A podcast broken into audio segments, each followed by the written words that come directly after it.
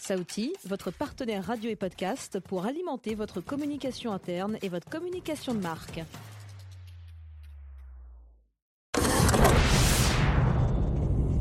Bienvenue dans 3W.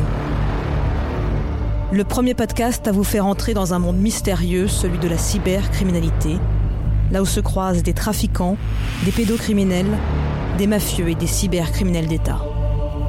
Un monde où les nouvelles technologies pourraient être les armes puissantes d'une guerre qui s'invite cette fois bel et bien en Europe.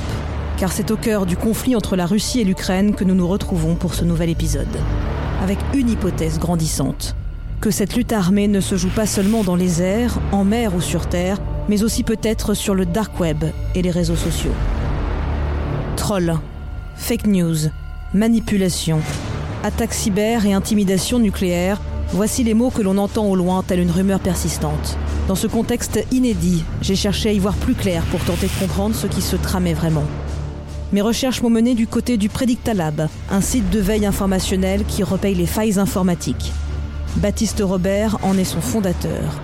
Certains le présentent comme un hacker éthique, lui préfère dire qu'il est chercheur en cybersécurité. Direction des bureaux secrets au cœur de Paris. Pas besoin de montrer patte blanche pour rejoindre mon interlocuteur. Baptiste Robert sait déjà tout de moi. Ne me demandez pas comment il a fait, seul lui en a le secret. Son pseudo, Elliot Alderson, héros de la série américaine Mr. Robot sur l'univers du hacking. Son identifiant Twitter qui l'a rendu mondialement connu, FS0C131Y. Et sur son passeport français, bien sûr, Baptiste Robert. Son savoir-faire cyber n'est plus approuvé, et c'est sans doute pour cela qu'il pourra nous confirmer si l'invasion de l'Ukraine par la Russie finira par se transformer en une énorme guerre du futur la guerre cyber qu'on nous avait entre guillemets promis, qu'on nous avait survendu, n'arrive pas vraiment. Il n'y a pas eu d'incident euh, cyber extrêmement important pour le moment. Il n'y a pas eu une activité plus débordante que ça. Donc il y a des choses par-ci par-là, mais il n'y a pas de, guerre cyber au sens propre du terme pour le moment parce que euh, cette guerre en fait, elle n'a pas été préparée sur beaucoup d'aspects. Sur le plan militaire, on peut voir qu'ils avaient prévu de, prendre Kiev beaucoup plus rapidement que ça en 2-3 jours. Et donc la guerre cyber ici euh, qu'on attendait de voir venir n'arrive pas. Alors il y a des choses quand même, il y a eu des initiatives, euh, c'est-à-dire qu'il y a par exemple un, groupe qui a été formé euh, par l'Ukraine qui s'appelle IT Army of Ukraine, où on a effectivement des volontaires qui essayent de faire principalement des attaques par déni de service. C'est-à-dire ça va être de submerger des sites internet officiels tous en même temps, de manière à les rendre inaccessibles. Alors pas de guerre cyber, mais des attaques tout azimut, des bombardements, des réfugiés, des blessés et hélas des morts. Mais aussi ces rumeurs, ces espoirs, les actions des uns et des autres avec des médias internationaux qui font tout pour relayer la moindre information liée à ce conflit. Si la guerre n'est pas cyber, elle semble se jouer sur un autre tableau. Sur le volet de la communication, il y a effectivement aujourd'hui euh, une guerre de l'information à proprement parler.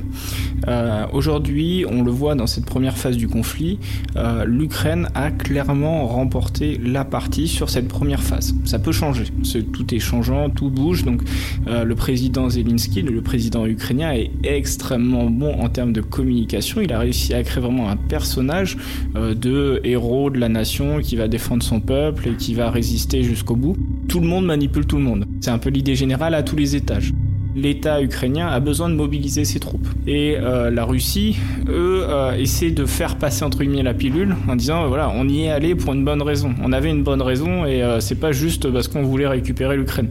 Et donc il y a une manipulation sur différents plans et c'est pour ça que c'est très compliqué. C'est-à-dire qu'il y a des enjeux géopolitiques, il y a des enjeux politiques internes pour la Russie, des enjeux historiques, il y a des enjeux sur des questions plus d'actualité.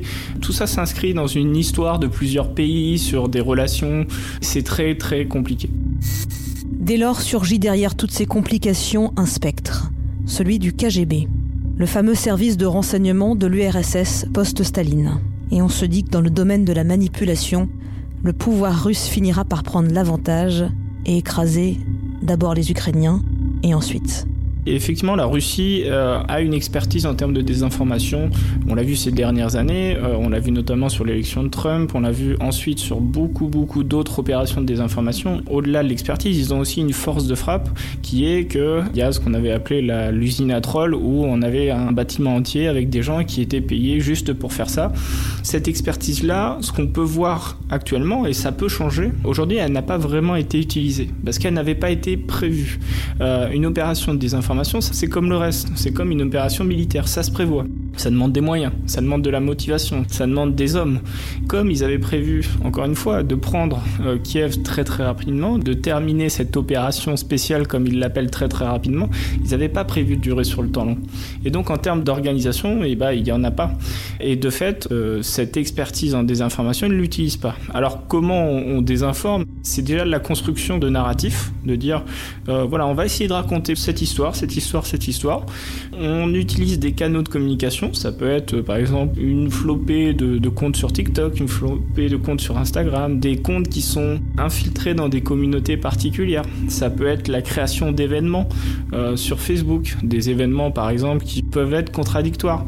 Et donc, euh, par exemple, il y a un narratif aujourd'hui qui est en train d'être poussé par la Russie qui était de dire on a envahi l'Ukraine parce qu'ils étaient en train de préparer une bombe atomique. Et donc c'est pour ça qu'on a pris Tchernobyl en premier, parce qu'il y avait un risque, ils étaient en train de créer une arme. Euh, il y a un narratif qui commence à prendre tranquillement, qui est que en fait euh, les États-Unis auraient des labos en Ukraine. C'est euh, dans ces labos qu'ils ont créé le Covid et que du coup la Russie voulait aller reprendre ces labos. Et ça, ça prend beaucoup, par exemple dans les milieux anti-vax.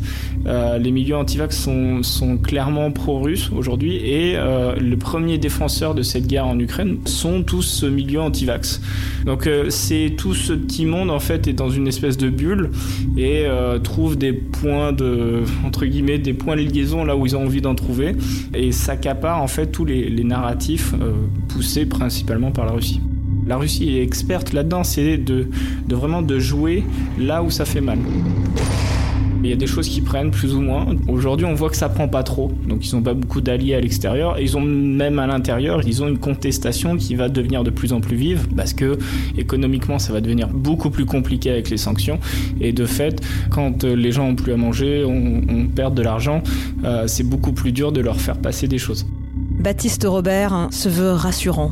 Il sait expliquer, il est calme, il est optimiste. Mais quid des attaques nucléaires? Il n'y a plus d'iode dans les pharmacies. Pourquoi les gens réagissent ainsi? Certaines banques pourraient être même piratées par des oligarques russes. Y aura-t-il suffisamment de blé ou encore d'essence? N'essaye-t-il pas de me cacher les vrais risques engendrés par cette guerre? Y a aujourd'hui une vigilance du monde entier cyber, et plus le temps est long, peut-être que la Russie va en profiter pour s'organiser.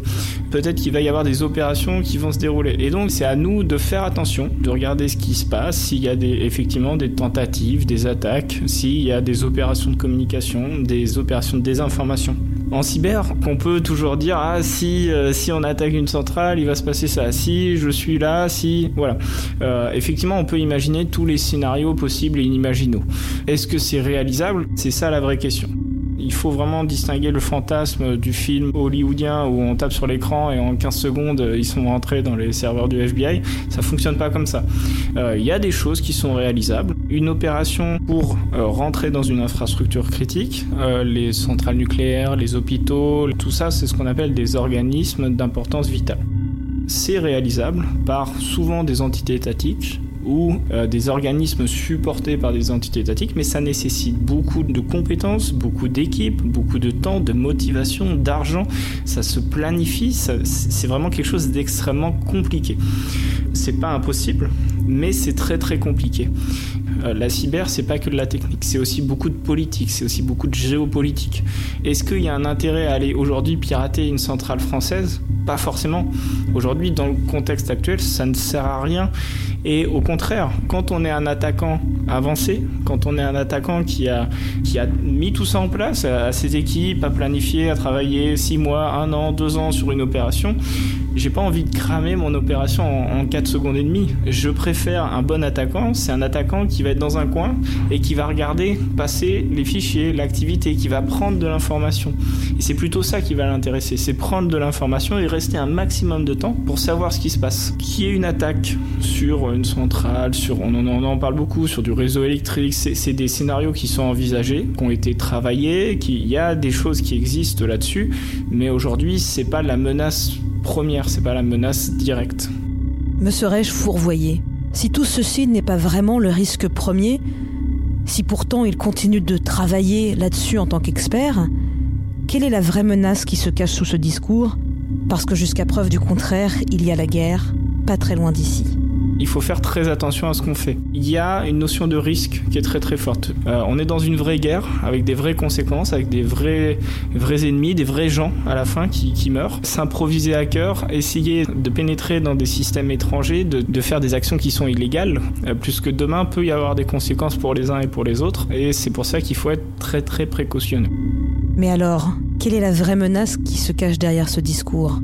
Nous avons besoin de le savoir quand on va faire de l'OSINT, donc de l'open source intelligence, quand on va prendre une vidéo par exemple qui n'a pas de localisation euh, à première vue et qu'on va arriver grâce à des éléments logiques en regardant la vidéo, etc., à localiser la vidéo, c'est une information qui peut être très importante. Parce que si on voit par exemple sur cette vidéo qui n'avait pas de localisation de base, on voit des troupes ukrainiennes, si je balance la localisation sur Twitter 20 minutes après que la vidéo soit publiée, ça peut être une information qui peut être utilisée contre eux. C'est-à-dire que le camp adverse envoie un drone, 5 minutes après c'est terminé, euh, tout le monde est mort. Il y a un vrai risque à faire ce qu'on fait aujourd'hui, euh, qui est un risque qui n'est pas pour nous, mais qui est plus pour les personnes sur place. Et euh, il y, a, y, a, aussi quelque chose qui est, euh, qui est très imprégné dans le milieu technique. Il y a une guerre, on voit les images à la télé, on les voit sur nos réseaux sociaux et on se dit ah, j'ai envie de faire quelque chose. C'est pour ça qu'on a aussi le devoir de se dire, de prendre un peu de recul, de faire les choses un peu plus sur le temps long, d'essayer d'avoir une image un peu plus globale. Pour prendre de l'information, il faut se baser sur des sources, des médias qui sont entre guillemets reconnus et qui font un vrai travail avec une méthodologie particulière. Une fois que effectivement on a pris l'information qui était une information qui est, qui est arrivée toute chaude, qu'on l'a analysée, qu'on l'a travaillée, qu'on l'a sourcée, on peut expliquer de manière rationnelle aux gens que oui effectivement il s'est passé ça à telle heure comme ça avec tel type de missile, c'est autorisé, c'est pas autorisé et on en est là. Après, les gens peuvent se faire un avis. Effectivement, une fois qu'on vous a fait une explication rationnelle, vous pouvez avoir peur. On est tous libres de faire. Mais en tout cas, vous avez les éléments. Et c'est ça qui est important. C'est d'avoir toutes les clés de compréhension. Et après, on se fait son avis. Et comme disait Hélène Keller, la chose la pire que d'être aveugle, c'est d'avoir la vue, mais de ne pas voir. Et c'est à méditer. C'est ainsi que mon rendez-vous secret avec Baptiste Robert s'achève. Je le quitte sans être vraiment rassuré et prenant conscience des risques persistants autour de la désinformation et des potentielles actions qui peuvent s'organiser encore contre des États et des populations. Sans oublier non plus que cette guerre est bel et bien réelle, à quelques kilomètres d'ici. C'est la fin de 3W, votre podcast sur la cybercriminalité. À bientôt pour l'épisode 6. Et d'ici là, méfiance.